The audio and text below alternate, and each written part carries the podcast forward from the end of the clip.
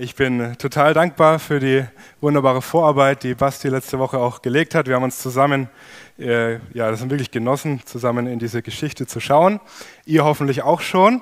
Und als ich wieder so ein bisschen drüber nachgedacht habe, ähm, die gelesen habe, ist mir eine Situation aufgefallen aus meinem eigenen Leben. Äh, auf den ersten Blick total abwegig, aber es wird Sinn ergeben. Wartet. Und zwar ist mir die Situation eingefallen, wo ich zum ersten Mal mit dem Linksverkehr kämpfen musste. Wir waren da mal als Backpacker unterwegs äh, in Südafrika, eigentlich mit so einem Bus, aber wir wollten dann auch mal so Missionare irgendwo im Hinterland in der absoluten Pampa besuchen und da musste mal ein Mietwagen her und da herrscht natürlich Linksverkehr. Und auf diesen abwegigen und völlig verlassenen Straßen ging das auch richtig gut. Und ich habe mich so richtig ne, wie der King gefühlt, wo ist das Problem? Kam ja auch kein Gegenverkehr. Irgendwann wurde es dunkel und das Ziel war eine relativ große Stadt, weil da war irgend so eine No-Name-Autovermietung, da musste das Ding wieder zurückgebracht werden. Also ist plötzlich dunkel geworden, war schon ein bisschen mulmiger, naja, immer noch relativ wenig los. Und dann, als ob man einen Schalter umlegt, ist diese einsame Sandstraße zu einer vierspurigen Schnellstraße geworden. Und wir sind hinter den Hügel gebogen und du hast plötzlich diese riesige Stadt gesehen mit hunderten Hinweisschildern, wir kein Navi dabei gehabt, nur so ein Reiseführer, der, wie wir später gemerkt haben, auch noch veraltet war. Und plötzlich überall Autos und ihr kennt die Situation. Was würde man jetzt darum geben, wenn man wie im Film einfach kurz rauszoomen könnte?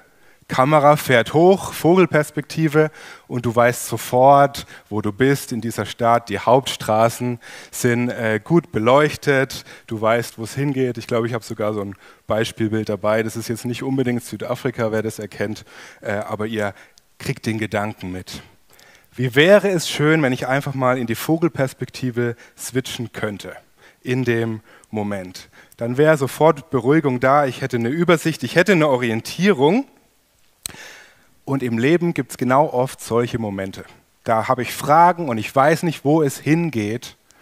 Und wie cool wäre es da, entweder ein bisschen vorzuspulen oder die Vogelperspektive einzunehmen. Wie beruhigend wäre das? Ihr kennt, glaube ich, diese Situationen. Und das Spannende ist aber, dass wir mit dem Wort Gottes, mit der Bibel, diese Möglichkeit genau haben, mal reinzuzoomen, mal rauszuzoomen. Was denkt sich Gott eigentlich? Was ist die große Perspektive? Wo geht es hin damit? Wir sind in die Geschichte mit Ruth eingestiegen und die ist so ein perfektes Beispiel dafür. Da gibt es zahlreiche Betrachtungsebenen. Da kann man mal reinzoomen, mal rauszoomen, Details anschauen, große Zusammenhänge anschauen. Und da kann man diese Dinge sehr schön veranschaulicht mal sehen, was uns das bringt. Da haben wir zum Beispiel letzte Woche ja von der Noemi gehört oder Noomi oder Naemi, je nachdem, wo eure Bibelübersetzer da hingegangen sind, ähm, mit dem Namen, die als Israelitin gezwungen war, durch äußere Umstände, durch eine Hungersnot ins Feindesland zu ziehen. Und dort sind dann ihr Mann gestorben, ihre beiden Söhne sind gestorben. Sie war total alleine, finanziell und sozial am Ende keine Hoffnung mehr. Und so lesen wir das auch, als sie dann wieder zurückgeht, wo sie hört, ah, da gibt es vielleicht in Israel wieder genug zu essen, trifft sie ihre alten Freunde und bittet sie, sie nicht mehr Noemi zu nennen, was so viel wie lieblich heißt. Ihr sollt mich ab sofort Mara nennen, das heißt bitter, weil sie begründet es dann damit, dass sie sagt, der Allmächtige hat es mir bitter gemacht. Also sie steckt da in diesem Dschungel, in diesen Fragezeichen und sie kann in dem Moment nicht rauszoomen und sie kann nicht in ihrem Leben vorspulen. Aber wir können das ja so ein Stück weit. Und das ist ganz spannend. Wir haben diese ganze Offenbarung, diese ganze Geschichte vom Geist Gottes erhalten bekommen. Und wir sehen, sie fühlt sich in diesem Moment absolut irgendwie von Gott komisch behandelt, vielleicht sogar verlassen. Aber wir können diese größere Perspektive jetzt einnehmen und wir sehen, Sie ist nicht von Gott verlassen. Gott hat die ganze Zeit an ihr gehandelt. Das dürfen wir, wenn wir diese Vogelperspektive einnehmen, sehen. Und das können wir übertragen aufs eigene Leben. Wenn wir irgendwo drinstecken und überlegen, ha, wo geht's weiter? Wo muss ich abbiegen? Was ist los? Wenn die Mauer da steht, sich gedanklich im Glauben ähm, auf die Perspektive Gottes zu begeben, da mal rauszuzoomen im Glauben. Wer das Ende der Geschichte liest, der merkt, auch wenn sie sich in dem Moment verlassen gefühlt hat, es kam ihr so vor, sie hatte Fragezeichen mit dem Blick auf Gott, aber die Wahrheit war, Gott war die ganze Zeit am Arbeiten und am Wirken. Und das spricht zu uns. Du bist nicht Noemi, aber du hast den gleichen Gott. Es ist der absolut gleiche, treue Gott. Und auch wenn du nicht konkret rauszoomen kannst aus deiner Lebensgeschichte, im Glauben geht es dann doch, in dem Vertrauen. Und das war ja die wichtige Botschaft von letzter Woche. Gott ist am Wirken. Und es ist derselbe Gott. Hebräer 13, Vers 8 sagt, Jesus Christus ist derselbe gestern, heute und in Ewigkeit. Also das ist schon mal ein Beispiel dafür, wie das so geht mit diesem Rein- und Rauszoomen bei biblischen Geschichten. Äh, vielleicht inspiriert es auch so ein bisschen mal beim eigenen Bibellesen. Beim Buch Ruth ist es jetzt noch mal ganz besonders. Da gibt es nämlich ganz viele so zahlreiche so Ebenen und Perspektivwechsel, wo ich mal die Details anschauen kann und die großen Linien. Das ist ein wunderbares Beispiel dafür. Genauso wie ein guter Fotograf ja auch nicht sofort das perfekte Bild macht. Ja, der gibt sich Mühe, der sucht mal einen anderen Winkel, eine andere Belichtung, der zoomt mal rein, sucht, zoomt mal raus. Und genauso können wir das auch durch Ruths Geschichte wunderbar lernen. Vielleicht hast du dir die Mühe schon mal gemacht, äh, die schon mal so am Stück durchzulesen. Es wird sich auf jeden Fall absolut lohnen. Denn vielleicht fällt dir ein bisschen was auf, wenn du die Ruth-Geschichte mal am Stück so durchlässt. Vielleicht fällt dir auf, dass die irgendwie so einen anderen Geschmack hat. Dass da irgendwie so eine Atmosphäre von, ja, ich sage jetzt mal so eine Atmosphäre von Evangelium darüber schwebt. Dass es irgendwie mehr ist als nur diese Geschichte von dieser Ruth und dieser Noemi. Das hängt an der Geschichte, an der Wortwahl, was genau da passiert, wie sie sich entwickelt. Probiert es selber mal aus. Tatsache ist, es ging ganz vielen Theologen und Kommentatoren in der Vergangenheit auch so. Die haben irgendwie gemerkt, wir kriegen dieses Ding nicht zu fassen, dieses Buch Ruth. Und das regt Theologen immer wahnsinnig auf. Ja, die wollen immer eine Kategorie, die wollen wissen, ah, was ist das jetzt für ein Genre? Ist das jetzt Poesie? ist es jetzt Geschichte? Weil dann weiß ich, diese exegetischen Regeln muss ich anwenden und so muss ich damit umgehen. Und dann haben die es ganz einfach und dann wissen sie, wie Gott funktioniert. Das ist immer herrlich. Das versuchen die immer. Und dann werden die immer ganz verrückt, wenn sie so ein Buch haben wie Ruth zum Beispiel, wo sie merken, ja, das ist eine Geschichte, ein Tatsachenbericht über diese Familie. Aber irgendwie ist da noch mehr. Und was machen Theologen, wenn sie da nicht weiter wissen? Sie machen einfach eine neue Schublade auf und machen eine neue, äh, erfinden eine neue Kategorie. Und so war es hier auch. Gemeinsam mit dem Buch Josua und dem Buch der Richter wurde Ruth dann in die neue Kategorie der sogenannten prophetischen Geschichtsbücher äh, eingeordnet. Also ja, es ist eine Geschichte, es ist eine wahre, einfache Biografie, aber gleichzeitig redet Gott damit auf eine ganz besondere Art und Weise und vermittelt damit auch geistliche Wahrheiten. Und das kann man ein bisschen entdecken, wenn man rein und rauszoomt. Zum Beispiel in den ganz großen Kontext. Das Buch Ruth beginnt ja mit einem Verweis auf die Zeit der Richter. Direkt davor kommt das Buch der Richter. Und wer das mal gelesen hat, ist auch ein ganz verrücktes Buch. Und es wird so zusammengefasst eigentlich mit dem letzten Satz aus dem Buch Richter, der da heißt, zu jener Zeit gab es keinen König in Israel, jeder tat, was recht war in seinen Augen. Anarchie. Das Volk wendet sich immer wieder von Gott ab, scheitert, bekommt Unglück, ähm, betet dann wieder, dann schickt Gott wieder so einen, so einen Richter, einen Retter, dann wird das Volk wieder untreu, so ein Auf und Ab. Also das ganze Buch Richter, das, das baut diese Erlösersehnsucht auf wann kommt denn endlich der wahre König, der endgültige Retter, der uns endlich Wahrheit gibt, Orientierung gibt, der uns endlich versorgt. Und bis dahin aber kein König. Jeder tat, was recht war in seinen Augen. Keine absolute Wahrheit, keine Orientierung, kein König. Und immer diese Frage, wann endlich hilft Gott? Und dann kommt mitten rein plötzlich diese Ruth-Geschichte. Und wir zoomen rein in diese Familiengeschichte. Also in einer Zeit, wo das Volk dringend Erlösung braucht. Und dann endet dieses Buch Ruth mit dem Satz, Boas zeugte Obed, Obed zeugte Isai, Isai zeugte David. Und ich weiß nicht, ob es euch auch so geht, mir geht es so, für mich gedanklich kommt dann so ein Punkt, Punkt, Punkt. Ich höre da so einen Punkt, Punkt, Punkt mit. Isai zeugte David. Punkt, Punkt, Punkt. Auf der einen Seite diese Hoffnungslosigkeit und diese Erlösersehnsucht, dann die Geschichte von Ruth und dann Isai zeugte David. Und wir wissen, was daraus sich alles entwickelt. Der König David, der diese Sehnsucht zumindest zum großen Teil erstmal erfüllt. Also das Buch Ruth ist eine Erlösergeschichte für das ganze Volk Israel. Das sieht man, wenn man so ein bisschen den Kontext anschaut. Aber auch wenn man reinzoomt, sieht man, es ist eine absolute Erlösergeschichte. Beispiel diese Noemi, die da absolut verlassen war, die keine Zukunft, keine Hoffnung mehr hatte. Die Familie war tot. Ihre Familie hatte keine Zukunft. Und am Ende herrscht pure Freude. Und was war dazwischen passiert? Erlösung.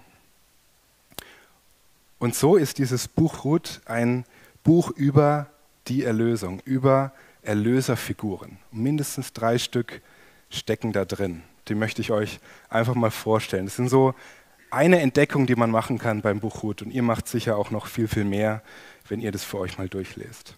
Die erste Erlöserfigur, die da drin steckt, ist die ganz, ganz deutliche.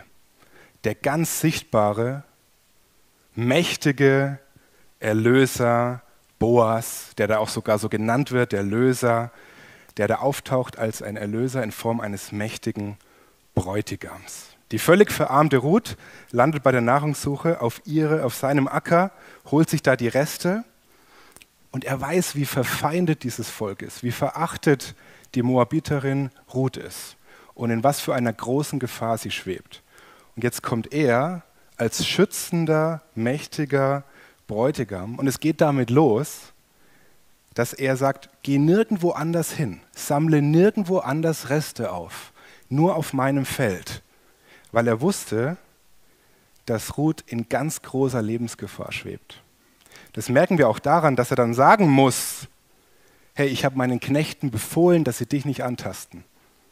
Warum war das denn nötig? Er muss sogar seinen eigenen Knechten befehlen, dass sie sie nicht antasten, weil Ruth absolut rechtlos war als fremde Moabiterin. Sie war im Grunde vogelfrei. Also ihr drohten Misshandlung und Schlimmeres. Jeder konnte mit ihr anstellen, was, sie, was er wollte. Aber Boas sieht es und er gewährt ihr diesen Schutz. Er schützt sie, er breitet seine Flügel sozusagen über sie. Aber es geht noch weiter. Naomi checkt irgendwann dann, dass Boas auch noch ein Blutsverwandter ist.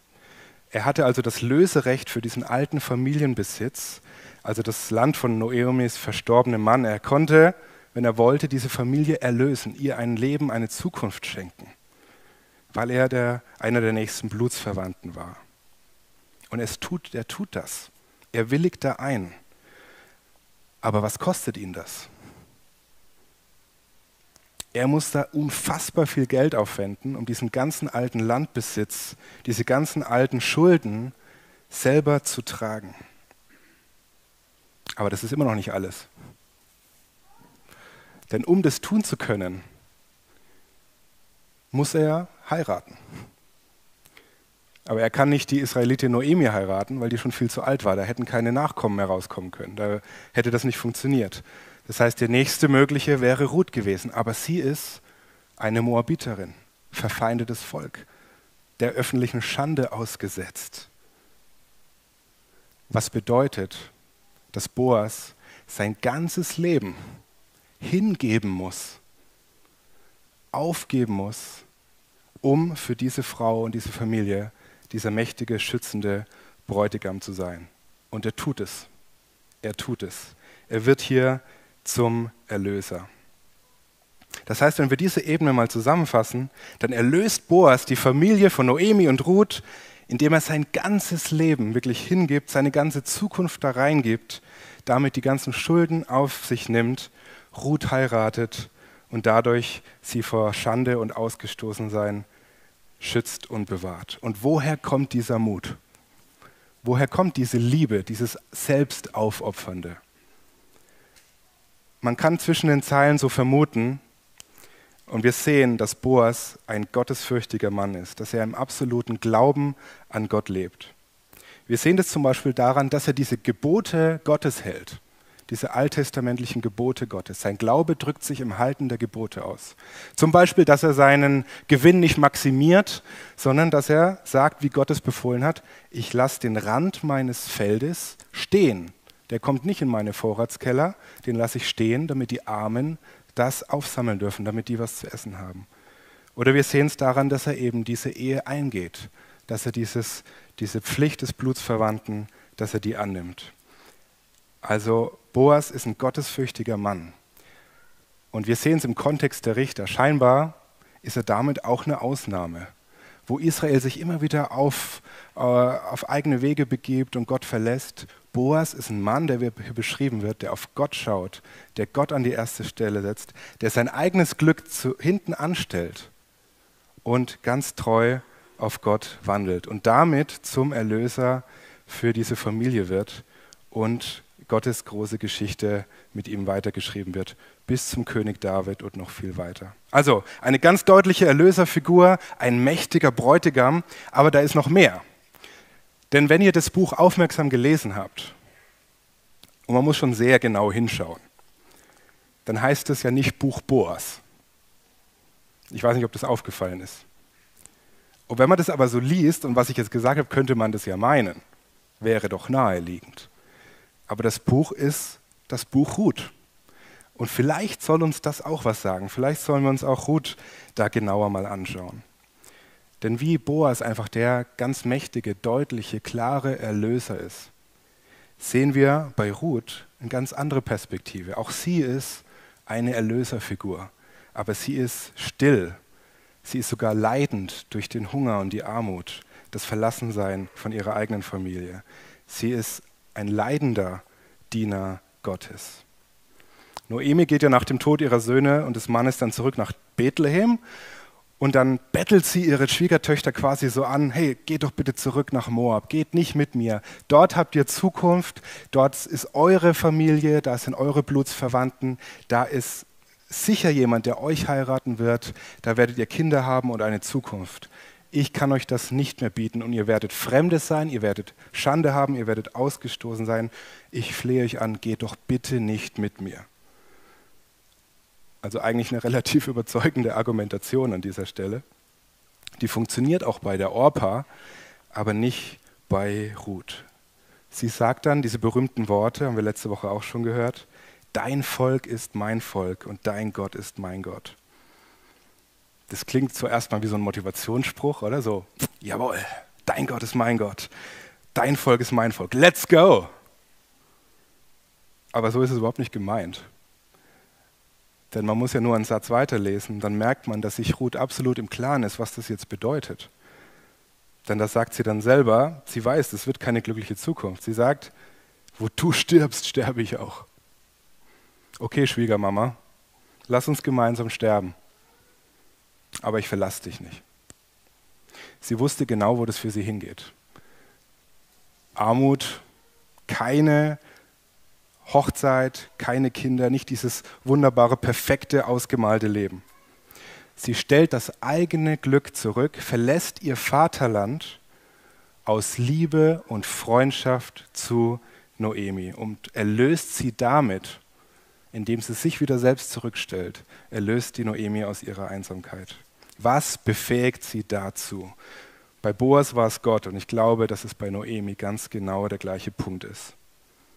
Noemi meinte ja noch so in ihrer Argumentationsrede, deine Schwägerin ist umgekehrt zu ihrem Volk und zu ihren Göttern.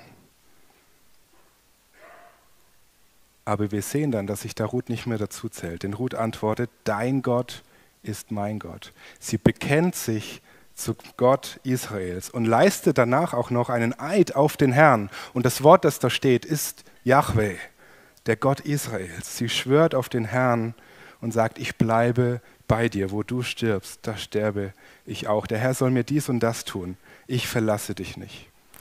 Ruth ist in der Lage, eine absolut selbstaufopfernde Freundschaft zu leben, weil sie die Kraft dazu aus dem Glauben an den wahren Gott sieht.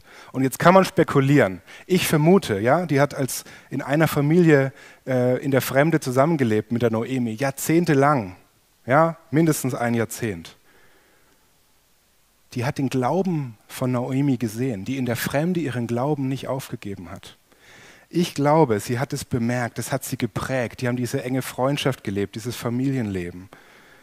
Und dann sieht sie am Ende auch noch, dass Noemi die beiden Schwiegertöchter wegschickt, obwohl es für sie selber besser gewesen wäre, sie bei sich zu haben. Aber aus Liebe zu diesen Schwiegertöchtern sendet sie sie sogar weg, sagt, geht doch zurück, geht bitte nicht mit mir. Und sie merkt, sie segnet diesen Schritt sogar noch im Namen des Herrn. Sie will ihnen das Allerbeste. Und ich glaube, dass dieser Glaube Ruth geprägt hat und sie bekennt den eigenen Glauben zum Gott Israels. Und ich glaube, dass sie sowas sagt wie, auch wenn ich bei fremden Göttern mein Glück finden würde, ich will mit dir, dem wahren Gott dienen und in dein Volk zurückgehen, aus Liebe zu diesem Gott und aus Liebe zu dir. Also die Story zeigt auf dieser Ebene eine unfassbare geistliche Kraft auch von gelebter Freundschaft. Dieses Selbstaufopfernde, sich selber zurückstellen, um das Beste des anderen zu suchen. Und ist das nicht eine wunderbare Aufforderung, Botschaft für uns so als Jünger Jesu? Wenn das so die Perspektive ist, wie wir Freundschaft leben. Wenn wir solche Freunde wären, aus dieser Inspiration von Gott her, dieses Selbstaufopfernde, diese proaktive, diese ganz, ganz aktive Freundschaft. Ich glaube, dass wir dazu berufen sind und allen Grund dazu haben diese Freundschaft zu leben, die inspiriert ist von dieser Liebe Gottes, die nicht nach dem eigenen Glück sucht, sondern gibt und sich vor allem selber gibt. Und wir sehen das hier spannend, diese Dynamik, was dann passiert. Ruth gibt ihr eigenes Glück auf. Ich meine, die hätte ja sagen können, ich habe eine Idee für dieses Leben, ich will Ehemann und Kinder, ich gehe zurück nach Moab. Ich glaube, mit sehr hoher Wahrscheinlichkeit hätte sie dort dieses Glück gefunden. Und sie geht sogar weg, obwohl sie sagt, mit hoher Wahrscheinlichkeit werde ich in Israel mein Glück nicht finden. Aber jetzt erlöst Gott dieses Ganze. Also hätte Ruth es festgehalten wie so einen Raub, hätte sie vielleicht das Glück gefunden in Moab. Aber weil sie jetzt im Glauben und Vertrauen auf Gott das eigene Glück aufgegeben hat, hat sie es von Gott wirklich geschenkt bekommen. Aber nicht nur das. Wir haben vorhin gesungen, Gottes Pläne sind größer. Denn Gott hat durch diese Treue von Ruth nicht nur dafür gesorgt, dass sie Glück hat, ein erfülltes Leben findet, sondern auf diesem Weg auch Noemi und Boas und das ganze Volk Israel und viel, viel mehr. Gottes Pläne sind größer. Wir haben es bei Ruth also mit einer Erlöserfigur zu tun, die so still leidend aus Liebe das Vaterland verlässt, in die Fremde geht, wo ein Mensch Hilfe braucht. Und weil sie lieber in Schande für den wahren Gott lebt, als die persönliche Erfüllung bei fremden Göttern zu suchen. Wir haben Boas, einen mächtigen, deutlichen Erlöser in Form eines Bräutigams. Wir haben Ruth, der aus Liebe leidende Gottesknecht. Und ich glaube, jetzt braucht man nicht mehr viel Fantasie, um zu merken, dass da schon ein bisschen mehr drinsteckt in dem Buch Ruth. Ähm, dass es mehr ist als nur diese Familiengeschichte, dass es nach Evangelium schmeckt. Hier steckt nämlich auch diese dritte Erlöserfigur drin. Der wahre Erlöser, ein Sohn ist uns geboren. Ihr habt es gemerkt, glaube ich, so auch die Wortwahl, die ich benutzt habe oder versucht habe zu benutzen. Ruth und Boas sind absolut starke Gleichnisse für Jesus selbst. Ein Gleichnis veranschaulicht immer nur so ein Teil einer Wahrheit, ein Aspekt des Ganzen ist nie so vollständig und so ist es hier auch. Obwohl wir zwei absolut herausragende Vorbilder haben und wir uns fragen müssen, würde ich das schaffen, so wie Ruth, wie Boas? Hoffentlich würde ich das schaffen. Zwei herausragende Gestalten. Aber trotzdem schaffen es nicht mal, diese zwei wunderbaren Vorbilder gemeinsam uns auch nur so ein bisschen eine Ahnung davor zu vermitteln, was Jesus eigentlich für uns getan hat und was Jesus eigentlich bedeutet. Aber trotzdem sind solche Geschichten genau dafür da, dass man eine Veranschaulichung bekommt, dass uns das Kreuz, das Evangelium, die Liebe von Jesus immer, immer in neueren Farben präsentiert wird, uns immer neu herausfordert, immer neu zum Staunen bringt, dass wir neue Perspektiven darauf gewinnen und dass wir darin immer mehr wachsen, das einfach auch zu bewundern und zu staunen, was Jesus wirklich getan hat. Matthäus macht in seinem Stammbaum von Jesus ja ganz deutlich zu Beginn seines Evangeliums, dass diese Geschichte hier wichtig ist. Sowohl Boas als auch Ruth tauchen da namentlich auf. Sie sind mit ihrer Lebensgeschichte Teil von Gottes großer Geschichte geworden. Aus dieser Linie kommt schließlich David und endlich auch Jesus, der endgültige, wahre und vollkommene Erlöser. Und ganz nebenbei spielt die Geschichte von Ruth ja auch noch in Bethlehem, genau. Isai zeugte David, Punkt, Punkt, Punkt. Und dann sieht man im letzten Kapitel von der Ruth auch noch diese so spannende Formulierungen.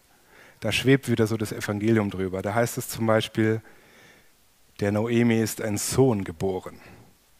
Sein Name werde gerühmt in Israel. Der wird nun deine Seele erquicken. Punkt, Punkt, Punkt.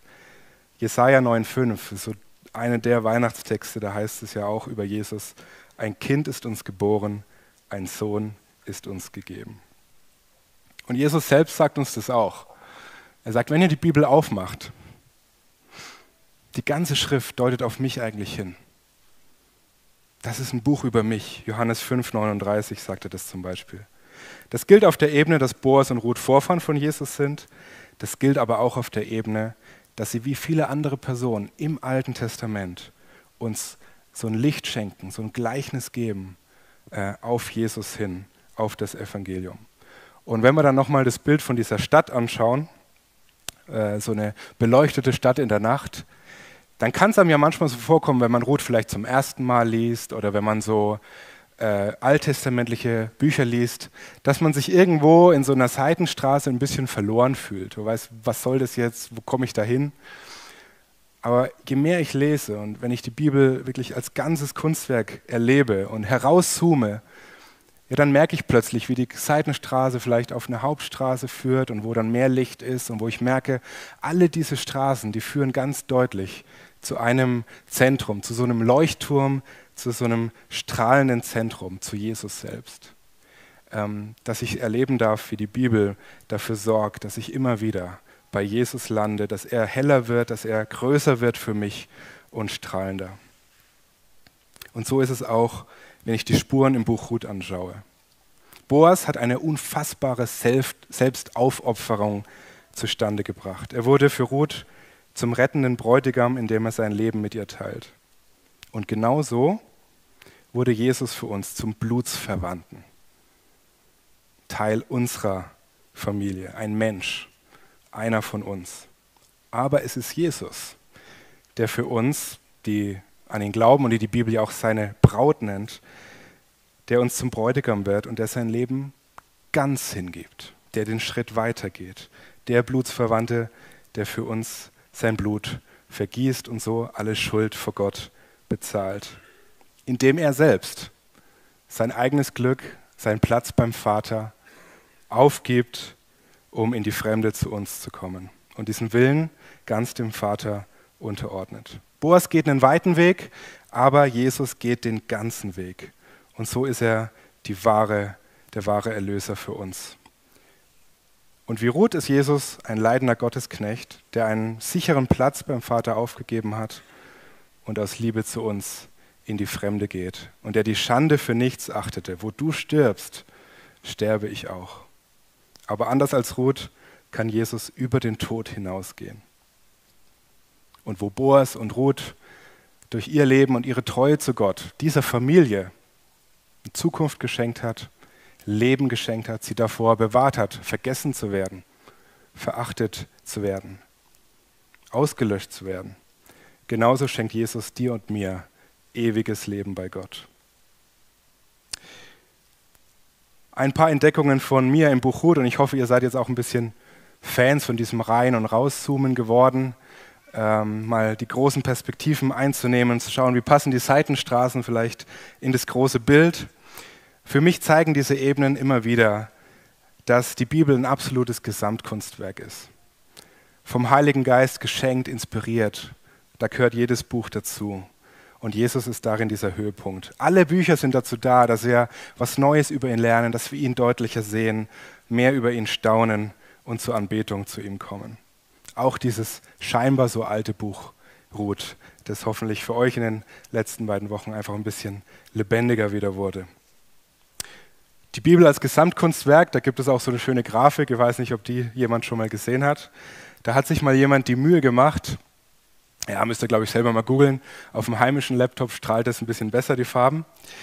Da hat sich jemand mal die Mühe gemacht und hat, ja, Dankeschön, hat alle Querverweise in allen Büchern der Bibel, wo Prophetien aufeinander hindeuten, wo Parallelstellen herrschen, wo Dinge wieder erwähnt werden, diese ganzen Zusammenhänge und Querverweise der Bibel einfach mal grafisch dargestellt. Und so wie dieses Bild einfach Farbenpracht und Schönheit darstellt, ähm, so ist es ein schönes Bild einfach für dieses Gesamtkunstwerk der Bibel, wo Gott zu uns redet. Und da darf ich nochmal an letzte Woche erinnern, wo Basti mit Römer 15, Vers 4 zu uns gesprochen hat. Alles, was die Schrift sagt und was doch schon vor langer Zeit niedergeschrieben wurde, sagt sie unseretwegen. Wir sind es, die daraus lernen sollen. Wir sollen durch ihre Aussagen ermutigt werden, damit wir unbeirrbar durchhalten bis sich unsere Hoffnung erfüllt. Und was ich auch lerne und was ich dir auch nochmal zusprechen möchte, dass wir durch Ruth sehen, Gott hat die ganze Welt im Blick. Er kümmert sich um die ganze Welt, aber gleichzeitig um jeden einzelnen Menschen. Er sieht dieses scheinbar kleine Leben von Noemi und Ruth. Er zoomt da rein und er sieht diese Not. Er beantwortet die Gebete. Er versorgt sie mit Nahrung, mit Freundschaft, mit einem Ehemann, mit Kind und mit Zukunft. Und gleichzeitig hat Gott diese ganze Welt und unsere größte Not, unsere Schuld vor Gott im Blick und schenkt uns in Jesus Christus einen Erlöser. Und somit bist du mit deiner Lebensgeschichte, jeder von uns, Teil von Gottes großer Erlösungsgeschichte. Gott sieht dich und Gott kümmert sich um dich. Lasst uns beten.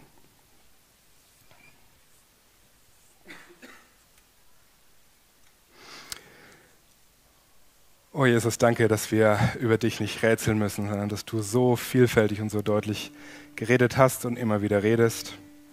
Danke, dass du dich als dieser treue Gott bei Ruth erwiesen hast und zu uns dadurch sprichst und du derselbe bist heute. Und das heißt, der gleiche Gott, der so treu war zu Ruth und Boas und Noemi und den anderen, der gleiche Gott bist du heute.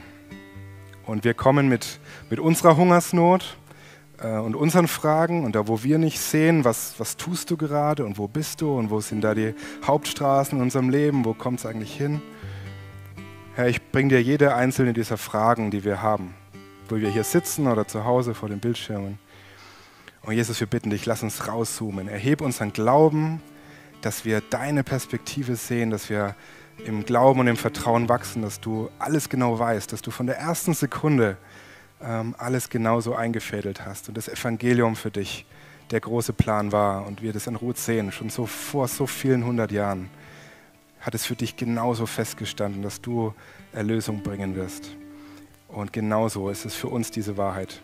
Du hast jeden einzelnen von uns im Blick. Du schenkst uns dich selbst, ganz selbst aufopfernd, befreist uns und schenkst uns eine Zukunft. Und wir bitten dich für diese Zukunft. Lass uns im Vertrauen wachsen und auf dich warten, äh, in dem großen Glauben, dass du handeln wirst, früher oder später. Bitte gib uns bis dahin Kraft und Glauben. Amen.